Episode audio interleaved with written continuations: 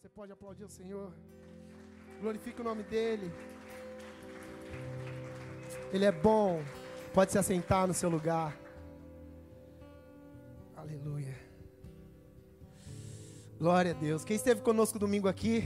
Quem esteve aqui? Quem esteve? Foi bom ou não foi? Faltou energia, mas não faltou a presença dele. Quando a presença dele está, irmão, sem energia, com energia, a gente vai agradecer e vai falar das grandezas do nome dele. Amém? E seja bem-vindo você que está nos assistindo em casa também, está nos acompanhando através do nosso canal do YouTube. Quero te convidar também a compartilhar aí com o máximo de pessoas que estiver aí na sua lista de WhatsApp, para que outras pessoas possam ser impactadas e receberem uma mensagem do Senhor aí, tá bom? Amém? E estivemos falando domingo sobre bondade. Deu para entender o que a gente comunicou aqui no domingo ou não? Aquilo que a gente tem se debruçado, estudado e, e tentado entender e ao mesmo tempo se tornar. E falamos sobre Noé, falamos da criação do homem, do esquema criacional, falamos sobre a natureza do homem, que a natureza do homem, de que a natureza de Deus é compartilhada com a natureza do homem. Isso faz com que nós tenhamos o encargo de manifestarmos bondade na medida em que nós nos tornamos bons. Amém? E falamos aqui que teve um homem que foi encontrado toda, na, no começo da escritura chamado Noé, que antes de fazer uma arca, um projeto do próprio Deus, primeiro Deus teve que encontrar o coração dele. Porque bondade não é fazer nada para alguém. Bondade não é obra social. Bondade é a natureza de Deus afetando a nossa natureza e nos tornando assim como Ele é. Então diz que Deus acha um homem chamado Noé e aprova o coração dele, porque ele foi aprovado em seu coração. Deus pede, ok, agora você vai construir uma arca para mim. E falamos de Zaqueu. Zaqueu é um homem que é, estava em um lugar vivendo debaixo de uma injustiça, porque ele roubava, ele, ele, ele, ele cobrava mais impostos do que devia. E Yeshua chega na casa desse homem chamado Zaqueu e diz a ele, e não diz nada na verdade, Zaqueu diz a Yeshua: se eu tenho roubado, eu vou, eu vou devolver quatro vezes mais daquilo que eu tenho defraudado. E, e, e Yeshua trouxe uma justiça sobre aquela cidade que há muito tempo havia sido roubada por aquele, por aquele homem. E falamos um pouco aqui sobre a estrutura da, da queda. E na estrutura da queda existem dois personagens que são essenciais. Por conta da ruptura que houve do homem com o próprio Deus, diz que Adão gera dois filhos, Caim e Abel. E por conta dessa ruptura com a bondade do próprio Deus, o que vai acontecer é que Abel hum, é, mata é, que Caim mata Abel e Deus vai procurar em Abel o que ele procurou em toda a criação e não acha. Não acha nem bondade, não acha arrependimento. O resultado disso é que Caim, e essa é para mim é uma é um versículo muito impactante, porque Caim diz assim, ó, me marca e me deixa ir para longe de você, porque eu não, não quero mais te ver, eu não quero estar diante de você mais. E diz que a partir desse momento, Deus marca Caim e manda ele para longe. Eles não, não vão mais se encontrar. E Caim, porque está trabalhando debaixo de uma ofensa e da maldade, ele constrói uma cidade e essa cidade se chama Enoque. E diz que naquela cidade agora, ele quebra uma lei criacional. Porque a lei criacional era que o homem pudesse, através da bondade de Deus, subjugar tudo o que havia criado. E Caim agora quebra uma lei criacional e começa a subjugar homens. Ele constrói uma cidade através do medo, trazendo medo para homens, para que homens pudessem servir a ele, para que ele pudesse construir um império. então não tem mais bondade, o que tem é um homem trabalhando numa terra que está ofendida e no livro Pacto de Sustentação, nós dizemos que a, a ferramenta de produção do homem se tornou a violência. Então Caim é um homem que não tem mais bondade nenhuma, porque agora ele está trabalhando num território que é amaldiçoado pelo próprio Deus, violentando a terra para tirar da terra aquilo que ele queria. Fernando, o que isso tem a ver com os nossos dias e com a bondade de Deus? É porque nós moramos numa cidade também em uma grande metrópole, aonde a maioria das pessoas diz que o que prevalece é a lei do mais forte. Então lutamos a nossa vida inteira para não demonstrar fraquezas. Então lutamos a nossa vida inteira para não mostrar, para não mostrar que nós somos dependentes de alguém ou do próprio Deus a nossa vida inteira. Porque somos bombardeados de informação de que nós temos que estar no topo da cadeia alimentícia. Sim ou não? Tudo que nos cerca está relacionado a sermos os melhores. Tudo que nos cerca está relacionado a nós termos poder. E quando você olha para essa filosofia das grandes metrópoles, você começa a enxergar que, independente de quem está sendo pisado ou deixado ou passado para trás, eu tenho que estar no lugar onde eu acho que eu tenho que estar. Então não importa para o mundo aí fora se, se, ele vai fazer maldade ou bondade, se ele não vai demonstrar bondade para alguém para chegar no lugar que ele quer, não importa. O que importa é chegar no lugar. Por quê? Porque eu quero ser visto. Então, nas grandes cidades, nós nos tornamos egoístas e narcisistas. E passamos a viver a partir da perspectiva de que eu tenho que ter, eu tenho que adquirir. Por quê? Porque todos têm que ver que eu cheguei em algum lugar. e muitas vezes nós fazemos isso com os nossos familiares e amigos. Porque fomos ofendidos no passado e o nosso coração, ao invés de perdoar o que nós fazemos, agora eles vão ver porque desacreditaram de mim, eu vou fazer o negócio acontecer. Por quê? Porque somos bombardeados de que nós temos que estar em um lugar onde todos têm que nos ver. Então vivemos numa cidade muito parecida com a cidade de Caim. Aonde os homens querem dominar sobre outros homens para mostrar para, para outros homens que eles podem fazer alguma coisa, que eles têm um lugar de privilégio. Nós não, nós estamos sendo aperfeiçoados em amor, não para mostrar aquilo que nós temos. Por quê? Porque nós abrimos mão. Falamos aqui no domingo que é mais impactante, ou é mais fácil para a gente demonstrar poder de Deus, ou enxergar as, o poder de Deus, ver como Yeshua fez as coisas nas Escrituras, do que aquilo que ele ensinou. Porque aquilo que ele ensinou me compromete. Quer ver? Ó, vamos ler um versículo? Vamos começar a falar sobre a bondade em nossos dias, uma aplicação para os nossos dias, amém? Vamos ler Atos, capítulo 10, do 38 ao 39. Vamos ver o que Yeshua ensina. Quem era Yeshua? Como ele viveu? o que ele está querendo nos passar. Olha lá, ó. Vamos ler juntos? Um, dois, três. Como Deus uns.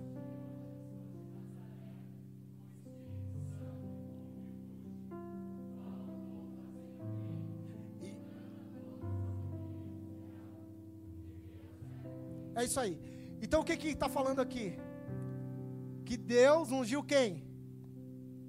Olha lá, está no texto. Deus ungiu a Deus ungiu a. Olha lá, ó. como Deus ungiu a. Para quê?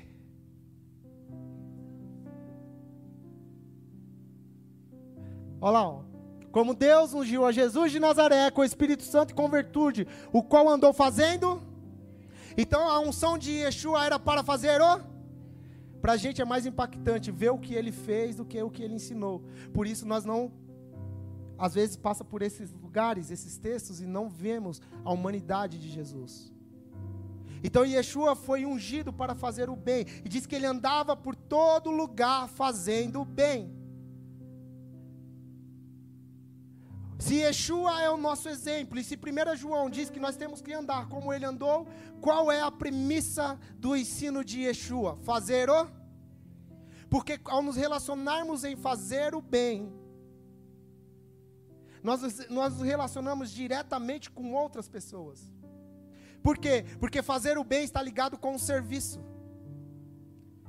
Isso quer dizer que eu preciso perdoar quem eu preciso perdoar, sabia? Fazer o bem não está ligado apenas a fazer coisas para outras pessoas, porque dissemos aqui, um ensino de Yeshua também, dissemos aqui que um dia ele chega para alguns homens e diz: Uau, vocês, sendo mal, sabem dar coisas boas aos seus filhos. Então isso quer dizer que nós podemos ser maus e mesmo assim fazer uma boa ação. Por quê? Porque eu posso ser mal e não estar comprometido com uma natureza que me tornou no meu interior. Então eu não faço boa ação porque eu não faço uma bondade, uma boa ação porque aquilo é o meu interior, eu faço por natureza. Eu faço para sanar uma dificuldade que eu tenho no meu interior. Eu faço para que as outras pessoas vejam o que eu estou fazendo. Eu faço para que outras pessoas me aplaudam porque eu estou fazendo algo, porque estou inserido em uma cultura que eu preciso ser reconhecido, que eu preciso tomar aplausos para mim mesmo, que eu preciso é, de ter uma paga sobre aquilo que eu estou fazendo, seja ela qual for. O que Yeshua está fazendo, o que Yeshua está dizendo, é o que exatamente o que a gente vem falando, e falamos no último domingo, que a natureza nossa precisa ser modificada precisa ser afetada e não a não ser mais uma natureza narcisista procurando aplausos, elogios ou que os outros vejam o que nós estamos fazendo. É uma natureza que faz sem olhar, que faz sem querer aplauso, que faz sem querer um, um púlpito, que faz sem querer um troféu. É uma natureza que serve. E nós somos chamados para sermos assim como Ele é. Então eu não faço porque eu preciso ser reconhecido, eu faço porque eu tenho uma natureza. E o chamado para nós para mim, para você e para você que está em casa é nos tornarmos na natureza dele. Nos tornarmos assim como ele é. Então, por que isso, Fernando? Porque a Bíblia também fala que em Mateus 24, esse mesmo Yeshua, ele vai falar algo que para mim é para alguns soa de forma pessimista. Mas para mim soa de uma forma otimista. Vamos ler Mateus 24, do 37 ao 39? Para mim, isso é otimista. ele, está, ele está ensinando ali sobre o final dos dias. Os homens estão estão perguntando como vai ser as, as coisas, como vão acontecer as coisas. Então ele dá alguns sinais do que vai acontecer. Ele vai falar que é, existe nação contra nação, vai existir reino contra reino, falsos profetas, esfriamento do amor, o anticristo se levanta, os sinais na, no, na, na lua e no sol, e vai, o pau vai estar tá quebrando, o negócio vai estar tá bem feio para alguns. e aí, ele vai falar, aí, ó, em Mateus 24, ele vai falar o seguinte: E como foi nos dias de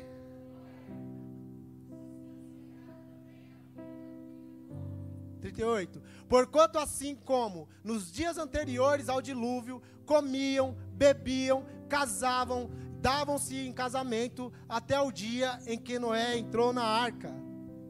Então, para mim, isso é otimista. Para você é otimista, não? para os santos e para os eleitos desse tempo vai ser otimista. Ele está falando de uma igreja do futuro, de um tempo. Ele está dizendo: olha, quando houver todas essas coisas, apostasia, esfriamento do amor, o anticristo se levantando, vai estar acontecendo um sinal. E qual é esse sinal? O sinal vai ser igualzinho nos dias de Noé. Porque nos dias de Noé acontecia a mesma coisa que talvez vai acontecer, já tem acontecido e vai aumentar nos próximos anos.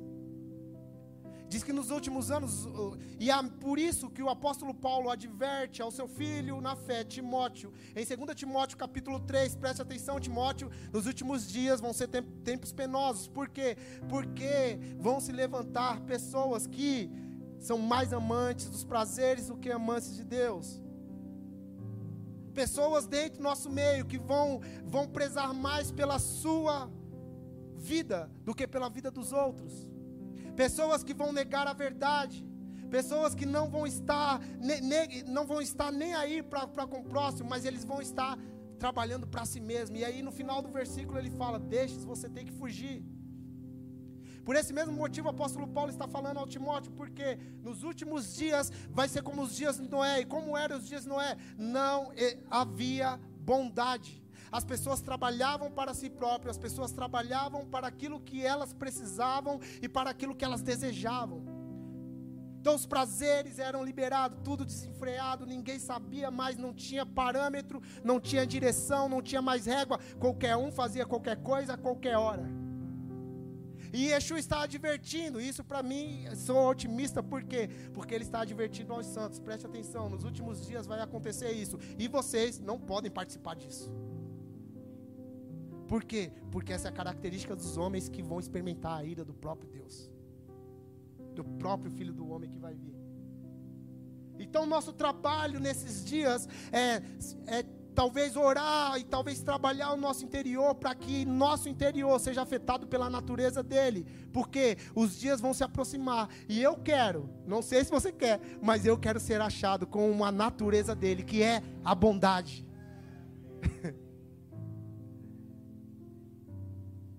é a essa é a nossa vocação.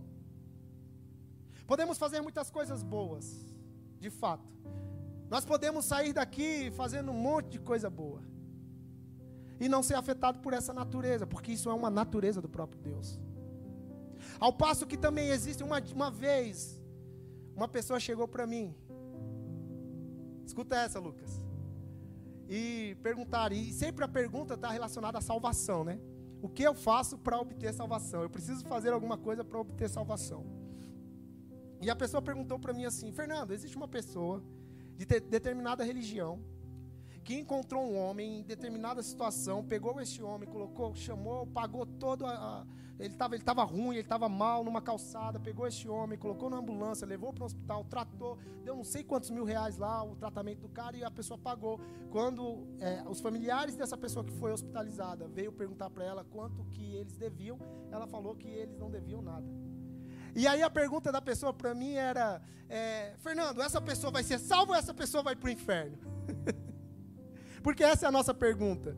Porque queremos fazer coisas, porque queremos o benefício, nem que o benefício seja salvação.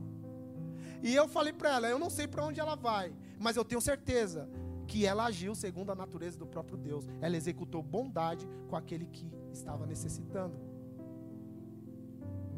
E o que quer dizer isso? Quer dizer que, mesmo pessoas, às vezes, que não frequentam esse ambiente, que não estão aqui é, sem querer, elas têm algo que nós deveríamos ter, que é a natureza do próprio Deus, que é a bondade. E é por bondade, se você analisar, que tudo na Bíblia foi feito.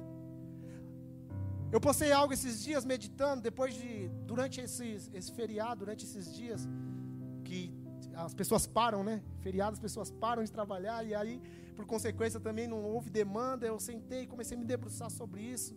E eu percebi uma coisa: que Deus ele não criou nada porque ele precisava de alguma coisa.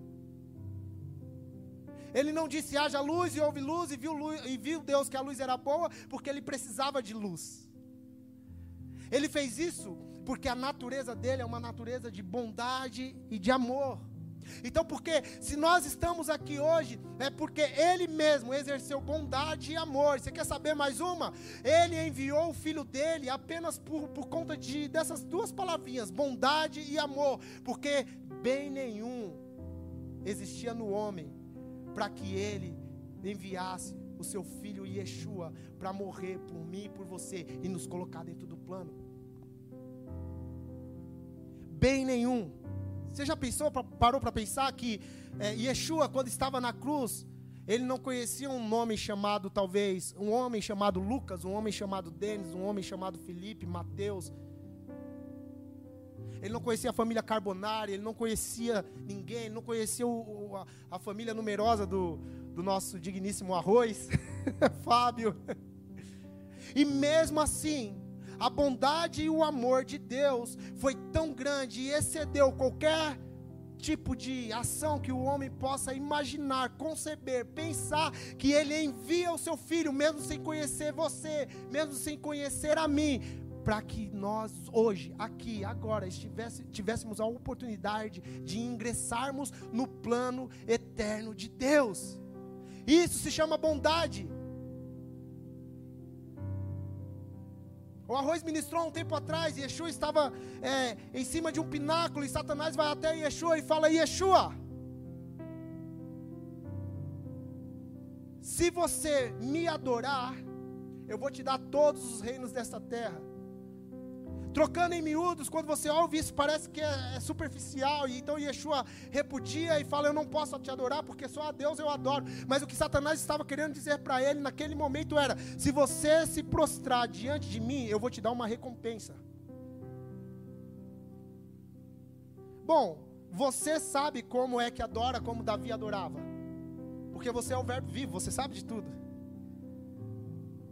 Você sabe talvez onde está até a arca. Você pode saber como movimenta todas essas coisas. Então presta atenção: por que, que você vai morrer por esse povo? Porque o povo, você vai morrer por eles. Depois, quando você estiver na cruz, essa mesma galera vai virar as costas para você e vai te deixar falando. E talvez vai ficar só um, que é, que é João, e João. E você sabe como é que vai ser. Por que, que você vai fazer isso? E a resposta de Yeshua, como para trás de mim, Satanás, é por amor, por obediência E essa bondade alcança os nossos dias ao ponto de dizer: olha, tá vendo esses dias que vão acontecer na frente? Se vocês guardarem e cultivarem a bondade, vocês não estarão nessa multidão de pessoas que serão apóstatas da fé, porque querem um troféu terreno. Nós, como diz o apóstolo Paulo, procuramos algo que é superior. Procuramos uma pátria que é superior. Procuramos uma coroa que é superior. Procuramos vestes que não são essas vestes que se corrompem, mas são vestes que não se corrompem.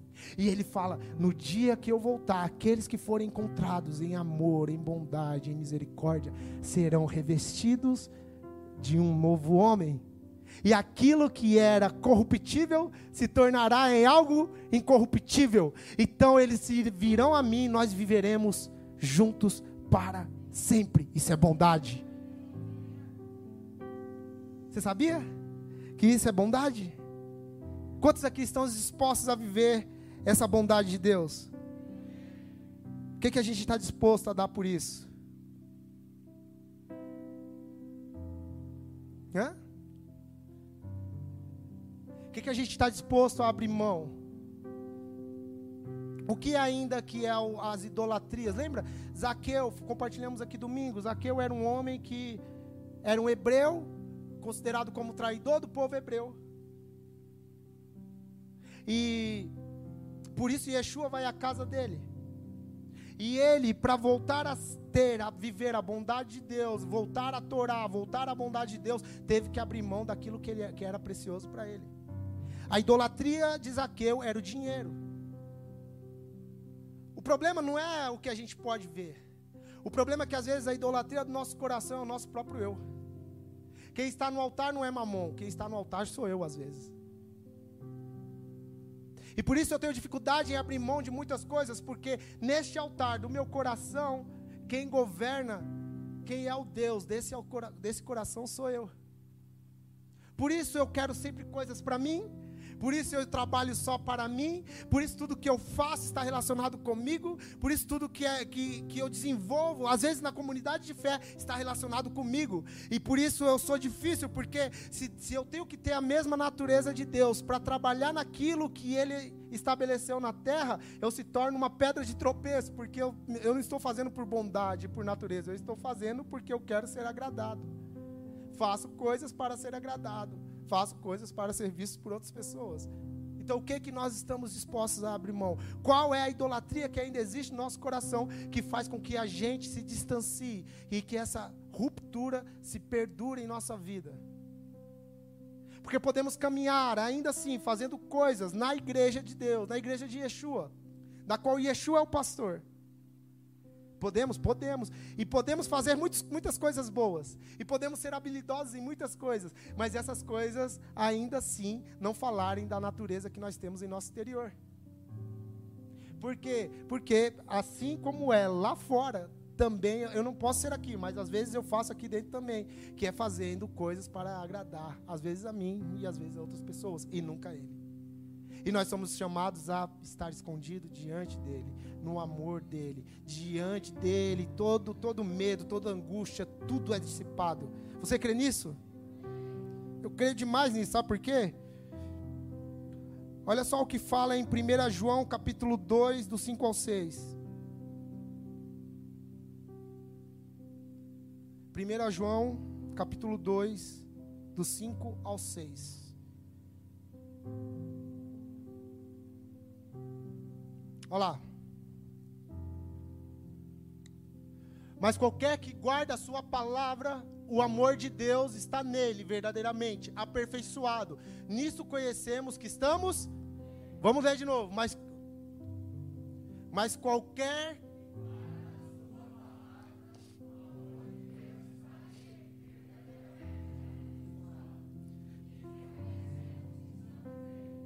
Sabe o que ele está dizendo? O apóstolo Paulo fala que nós somos aperfeiçoados em amor. Mas ao mesmo tempo ele diz que se eu amo ao meu irmão, eu sou aperfeiçoado em amor. A base de tudo que o apóstolo Paulo escreveu foi o amor. Mas para que eu possa ser, mas o fruto do amor, da qual eu sou aperfeiçoado, vai, vai frutificar em bondade. Então, por que, que o apóstolo Paulo escreve tanto sobre amor? Você vai ver 1 Coríntios, você vai ver, por exemplo, deixa eu ver se eu racho aqui. Por exemplo, Colossenses capítulo 3, do 10 ao 14. Vamos ler. Colossenses 3, do 10 ao 14. Olha lá, vamos ler juntos? Um, dois, três. De novo, de novo, de novo. Ficou meio atrapalhado. Vamos nos aperfeiçoar no amor, amém? Vamos ler juntos. Um, dois, três. E, vo, e vos vestistes do novo. Segundo a imagem daquele que o criou. Onde não há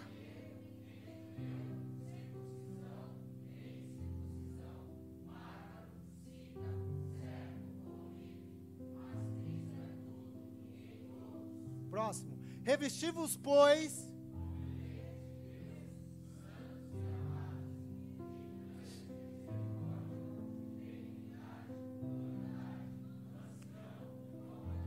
Segura aí, ele não está falando. Se você ler uns versículos anteriores, você vai ver que ele está falando isso algumas vezes sobre bondade, amor, olha, ame uns aos outros. Mas é interessante porque ao mesmo tempo que ele está falando isso, ao mesmo tempo que ele está instruindo a igreja, ele, a instrução dele está muito mais relacionada a algo que é humano do que a algo que é, talvez para a gente soaria como poderoso. E parece algo simples, mas ele está falando: olha, revestivos de bondade uns para com os outros. E detalhe, ele está falando isso para a igreja.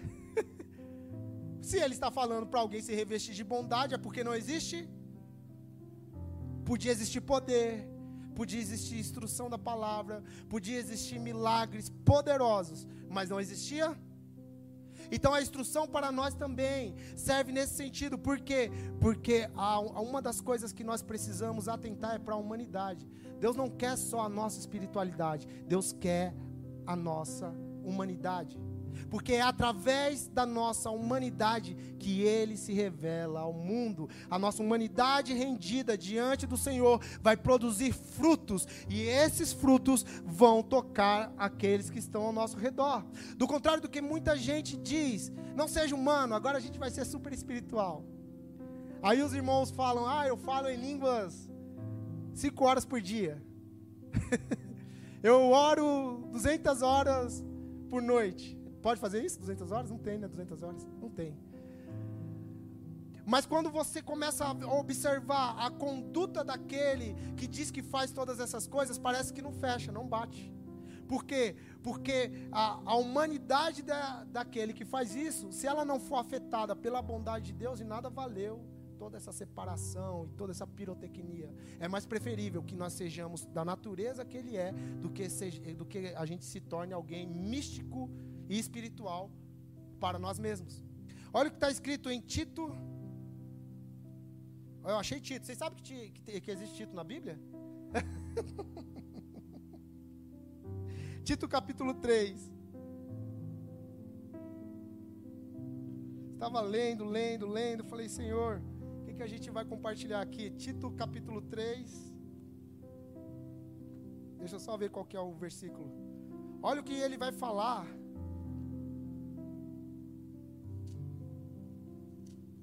que ele vai falar sobre isso que a gente está falando. É uma instrução. Que talvez de tudo, de tudo que a gente é, tiver que falar. Tito 3, pode colocar 3, 1, se não fala a memória. Nossos irmãos ali estão na correria ali, ó. Olha lá o que está dizendo, ó. Admoestos que sujeitem aos principados e potestades que lhes obedeçam e estejam preparados para toda. boa obra, tá vendo? Que a ninguém infamem, nem sejam contenciosos, mas modestos, mostrando toda a mansidão para com todos os homens. Porque também nós éramos no outro tempo insensatos. O que que eles eram? Desobedientes.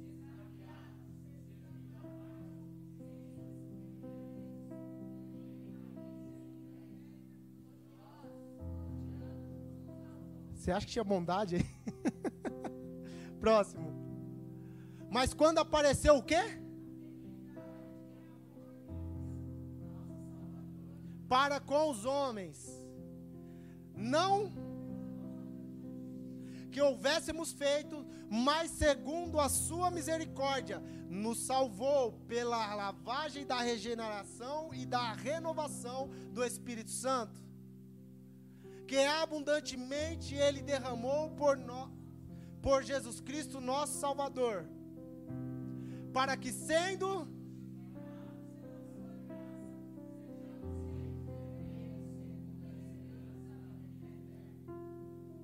Se você começar a ler, no final desse versículo, ele vai falar, ele vai falar o seguinte: a gente tem tempo para ler tudo. Mas ele vai falar o seguinte: Não sejam insensatos nem mestres para vós mesmos. Porque quem faz isso, faz para a sua própria condenação. E ele vai começar a, a, a falar sobre é, pessoas que ensinam, mas não acreditam na obra de, de Cristo e fazem, e as suas obras se tornam reprováveis diante dos homens. Ele está falando de um tipo de igreja, ou de um tipo de gente que pode ou não estar dentro da igreja, que fala sobre bondade, fala sobre benignidade, crê no Senhor, crê na obra redentiva de Cristo, crê, vem, canta, fala em línguas, sapatia, rodopia. Os nossos irmãos pentecostais gostam disso. E mesmo assim, a, a natureza deles faz com que eles demonstrem ao mundo e faz com que o mundo tropece naquilo que eles precisavam aprender. Por quê? Porque não há benignidade. Nós podemos ensinar, nós podemos evangelizar, nós podemos fazer muitas coisas, mas sem a bondade de Deus afetando o nosso interior, nós seremos só como um sino que retine. Lembra, é, 2 Coríntios capítulo 13, versículo 3, vê se é isso. Nós lemos aqui na semana passada também. 2 Coríntios capítulo 13. 13. 1 Coríntios capítulo 13, isso, desculpa. 1 Coríntios capítulo 13. Olha o que ele vai falar, que interessante. Amém? Estamos aqui?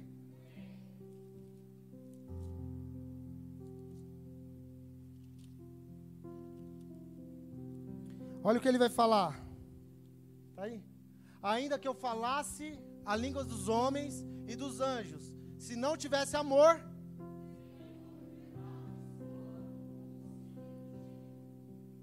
E ainda que tivesse o dom de profecia e conhecesse todos os mistérios e toda a ciência, e ainda que tivesse toda a fé, de maneira tal que transportasse os montes e não tivesse amor, e é o que ele vai falar, ainda que distribuísse toda a minha fortuna para sustento, e ainda que entregasse o meu corpo para ser se não tivesse amor. O amor é.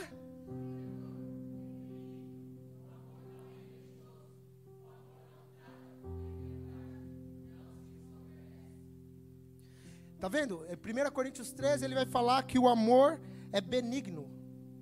É paciente e é benigno.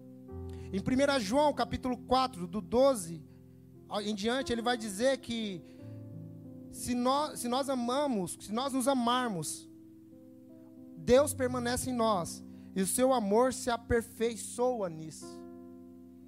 Então a finalidade de tudo que o apóstolo Paulo vai escrevendo não é só aquele amor ocidental, que não há compromisso, que hoje eu te amo e amanhã eu te odeio. Hoje eu te amo e amanhã eu te excluo das redes sociais. É um comprometimento, porque esse amor gera bondade, e a bondade é comprometedora. Por isso que ele vai falar no final desse verso que depois, no final de todas as coisas, vai restar apenas o amor. Por quê? Porque o amor vai fazer com que eu saia do lugar onde eu estou para servir a outras pessoas. Ele me comprometeu. Eu preciso ser bondoso. Então Yeshua vai ensinar: ide por todo mundo, pregai a todas as nações e anunciai o evangelho. Por isso que ele vai falar que os discípulos precisam ir em Jerusalém, Judéia, Samaria e confins. Por quê? Porque esses homens estavam comprometidos com um tipo de amor que não era um, um, um, um amor que queria, que se soberbecia, mas era um amor que servia. E Ele tem, tem nos chamado esses dias. Por que, que eu preciso ter bondade? Por que, que eu te, preciso ter amor? Porque nós, dentro do amor e da bondade, iremos servir a outras pessoas. Com a finalidade do quê? De expressar a vida do próprio Deus. Por que, que eu tenho que ser bom, Fernando? Por que, que nós temos que nos tornar bom? Porque a bondade me, vai, me faz servir, igual Yeshua serviu.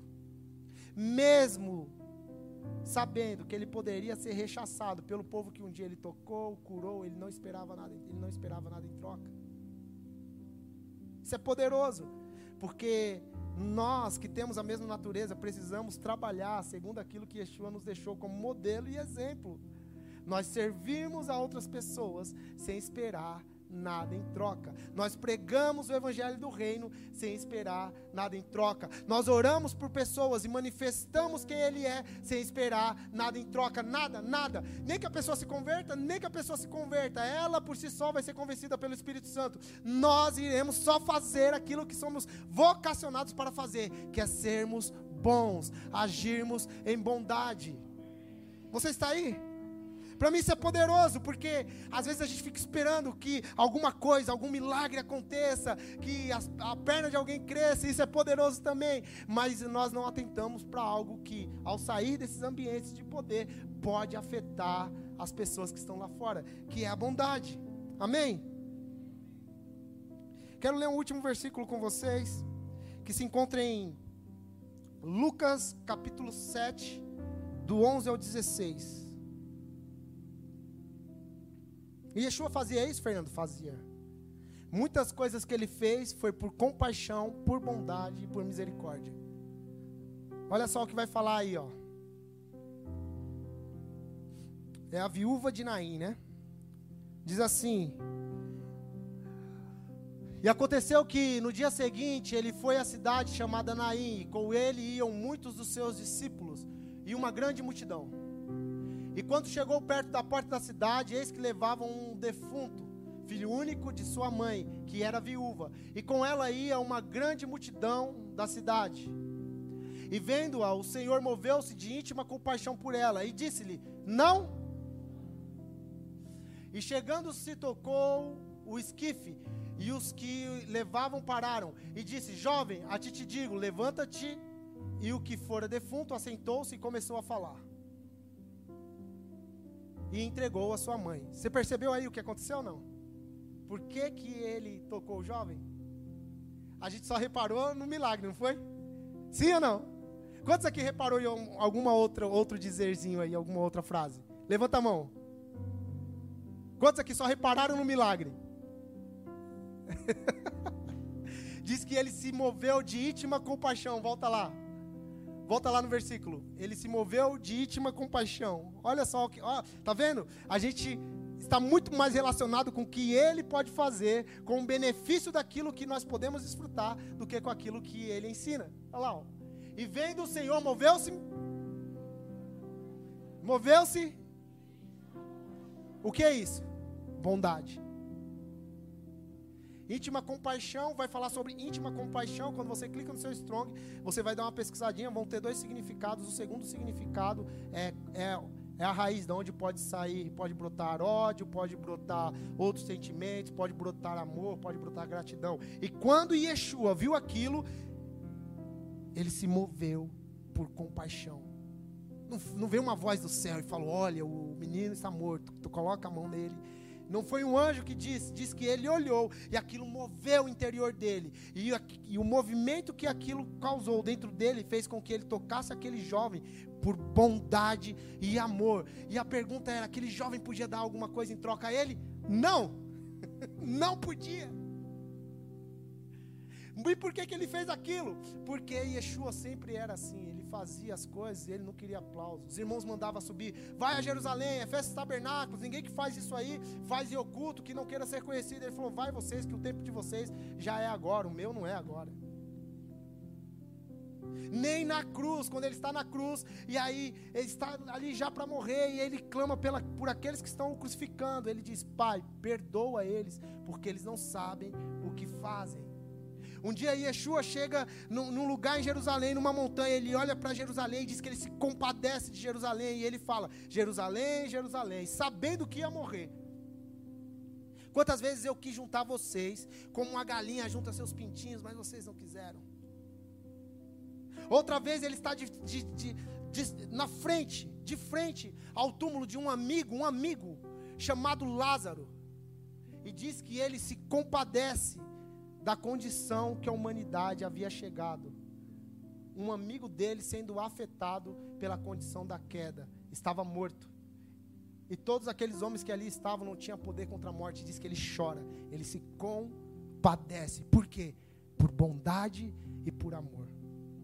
E esse mesmo Yeshua nos dá uma grande comissão. Ele diz agora que nós somos responsáveis de compartilhar esse amor, essa bondade, essa misericórdia com outras pessoas, de ter a mesma natureza dele, de servir as pessoas sem esperar nada em troca, de servir em todo tempo, de pregar para quem a gente precisa pregar, de dar algo para quem a gente precisa dar. Mais importante do que isso, perdoar quem a gente precisa perdoar, liberar quem a gente precisa liberar se desamarrar das amarras da ofensa e ir para um lugar de bondade, dizer: Senhor, eu não quero mais. Se eu tiver que perdoar, eu vou perdoar. Se eu tiver que voltar, pagar o prejuízo, eu vou pagar o prejuízo. Mas eu quero demonstrar bondade ao mundo, porque se a bondade é algo da tua natureza, eu não quero apenas vir ao culto, ler a Bíblia e sair com um monte de coisa da Bíblia. Não quero apenas falar em línguas, não quero apenas escrever uma canção. Eu quero ser afetado pela tua bondade e pela tua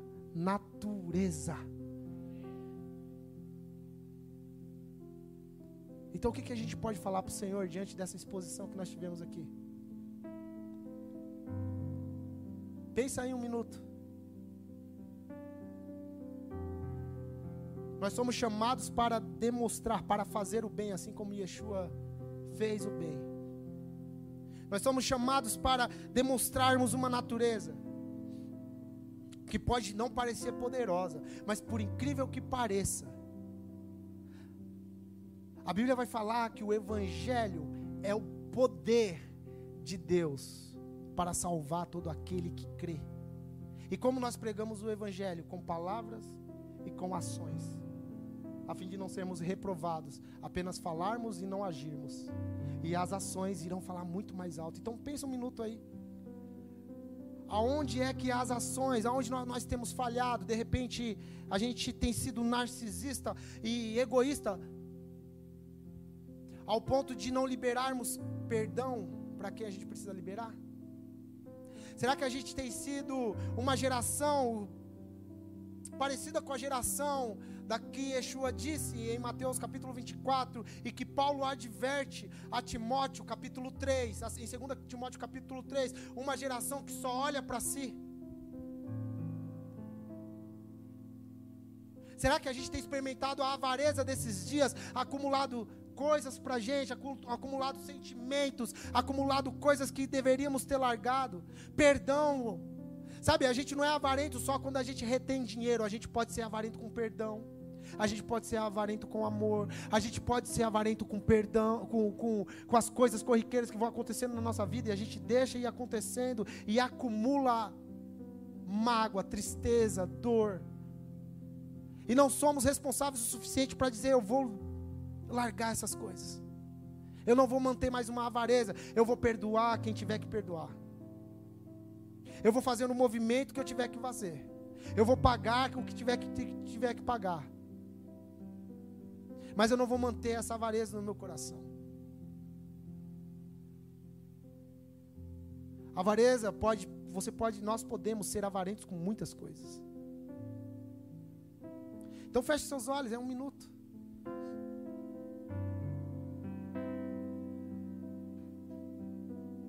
primeiro passo é nos livrarmos dessas amarras que nos prendem.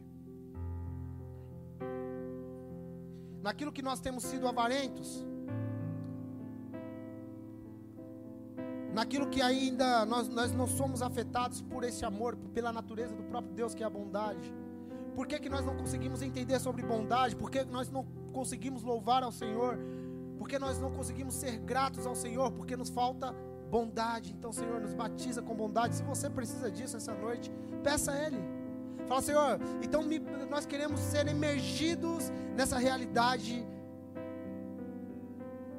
Então, que o seu sangue, o sangue que fala mais alto do que o sangue que foi derramado, de forma injusta, de Abel possa tocar também os nossos corações e lavar os nossos corações de todas essas coisas. Nós queremos ser encontrados em bondade, diga Ele. Nós queremos ser encontrados em amor, diga Ele. Senhor, eu vou liberar quem eu tiver que liberar, eu vou, eu posso reter, Senhor, tantas coisas como um avarento, mas eu vou liberar todas essas coisas. Porque nossa oração, Senhor, é que nós nos tornemos igual a você, generosos, misericordiosos. Nós queremos executar ou trabalhar ou viver aquilo que Yeshua ensinou que enquanto eu não perdoo, eu também não posso ser perdoado. Enquanto eu não libero, eu também não posso ser liberado. Enquanto eu não me submeto a esse trabalhar, eu não posso ter a sua natureza. Então, Senhor, nos perdoe. Nós queremos viver a tua bondade e a longanimidade, que é a oportunidade de nos arrependermos diante do Senhor e voltarmos a praticar boas obras, estarmos aptos para toda boa obra além dos dons, além do ensino, além, Senhor, daquilo que a gente sabe fazer com muito talento, nós queremos ser afetados por essa natureza de bondade. Nos conduz, Senhor. Nos conduz para este lugar. Não queremos nada em troca, nós queremos só ter a tua natureza, que é uma natureza que dá, que é uma natureza que não não não quer troféu, mas que entrega. Como Abraão entregou. Como o próprio Deus entregou o seu filho em bondade, amor e misericórdia. Nós queremos, não queremos passar os nossos dias e ser encontrados, Senhor, dentro de uma geração que é uma geração que já não tem mais você, por isso se tornou uma geração mal. E os próximos dias, Senhor, são os dias que nós vivenciaremos isso. Por isso, Senhor, nós queremos a partir de agora, Senhor, voltar o nosso coração a você e dizer: Senhor, tu és bom. E nós queremos nos tornar, Senhor, em nosso interior, pessoas boas, pessoas dadivosas, pessoas generosas, pessoas que não retêm, para nos tornarmos igual a você. Se você já orou isso, levante do seu lugar, levante suas mãos. Levante suas mãos e comece a agradecer. Comece a louvar o nome dEle. Pessoas que carregam bondade sempre têm um louvor no nos lábios. Comece a dizer, Senhor, nós te louvamos. Nós bendizemos o teu nome. Nós te exaltamos. Nós não temos bem nenhum a não ser o Senhor. Comece a dizer para Ele com seus lábios: Senhor, nós nos submetemos ao Teu Espírito, nós nos submetemos à Tua bondade, para nos tornar segundo aquilo que você espera. Vamos. O louvor precisa sair dos seus lábios. Louve Ele, diga a Ele que Ele é bom, que Ele é misericordioso. Diga a Ele, diga a Ele, agradeça ao Senhor. Agradeça ao Senhor, diga que Ele é bom, que Sua misericórdia é boa, que Ele é bom e que Sua misericórdia dura para sempre. Diga a Ele que você declara a vitória dele na, da cruz sobre todas essas coisas que se levantam como fortaleza. Senhor, Tu és bom e essa noite nós nos submetemos à Tua vontade, nos submetemos ao Teu senhorio. Senhor, nós queremos nos tornar, Senhor, com um coração aprovado diante de você, com um coração, Senhor, que já não está mais ligado às coisas dessa terra, mas um coração que é grato, um coração que gera, Senhor, gratidão, honra, louvor ao seu nome. Por isso nós louvamos o teu nome, louvamos ao Rei dos céus, louvamos a majestade das alturas, louvamos quem você é. Te louvamos, Senhor. Vamos, vamos, louve o nome dEle. Louve o nome dEle. Senhor, nós somos gratos. E nós seremos, Senhor, bons. Nós seremos batizados com essa natureza. Por isso nós engrandecemos o Teu nome. Por isso nós bendizemos o Teu nome essa noite.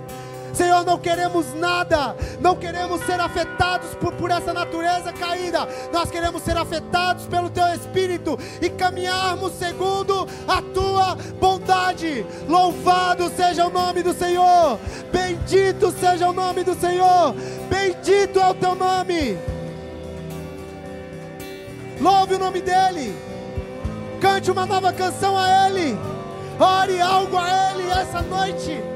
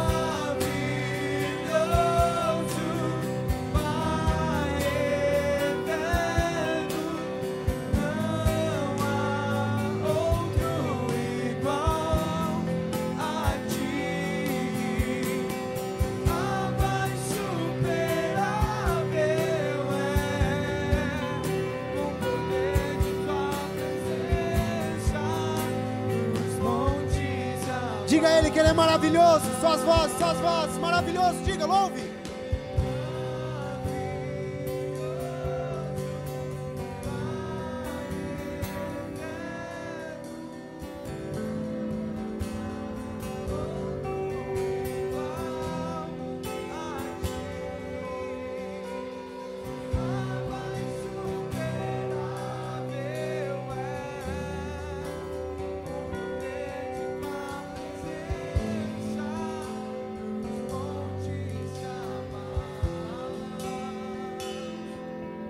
Sim, Senhor, nós, esta noite, esses dias, queremos ser afetados e impactados por aquilo que você tem dito. E por isso, Senhor, nós levantamos as nossas mãos e te agradecemos, Senhor, por essa comunidade. Levantamos as nossas mãos, Senhor, em gratidão e redenção. E agradecemos, Senhor, por pastor Kleber e por pastora Cristiane. Senhor, um homem e uma mulher que se levantaram para proclamar o teu evangelho. E que, Senhor, tem um testemunho de bondade, amor e misericórdia. E, Senhor, todos nós que estamos aqui, fomos um dia afetados pelo Evangelho que o Senhor depositou sobre a vida deles. Por isso, Senhor, como um gesto de bondade e gratidão, nós agradecemos, Senhor, pela vida do pastor Kleber pela vida da pastora Cristiane, pela vida dos netos, Senhor, pela vida dos filhos, Aira, Yasmin, Arthur, Senhor, pela vida da pastora Cristiane. Nós abençoamos, Senhor, que você os guarde, proteja, Senhor, a entrada, a saída. Senhor, nós, nós profetizamos, Senhor, que essa mensagem que tem chegado em tantos lugares, Senhor, irá chegar a lugares, porque eles não querem glória, eles demonstram bondade ao se esconderem, porque não querem glória, eles querem que o teu reino seja manifesto, Senhor. E por isso eles pregam, e nós queremos tornar-nos nesta qualidade. Por isso nós agradecemos por esta congregação. Levante suas mãos, comece a agradecer, querido. Gratidão não é algo que nós podemos conduzir você. Gratidão é algo que surge no teu coração, no teu interior, no meu interior. Por isso seja grato. Seja grato por sua família. Seja grato pelos seus filhos. Seja grato pelos pastores, pelos líderes. Seja grato, porque você tem vida. Muitas pessoas já perderam a vida durante esse período e você está aqui. Seja grato. Somos gratos, Senhor. Somos gratos, obrigado, obrigado pela vida, obrigado pelo ar, obrigado, Senhor, pela força, pela energia, obrigado, Senhor, porque podemos compartilhar a tua palavra, obrigado por esta nação, obrigado, Senhor, nós somos gratos, temos um coração grato, temos um coração grato a você, Senhor, obrigado. Você pode aplaudir ao Senhor, aplauda ao Senhor o mais alto que você puder.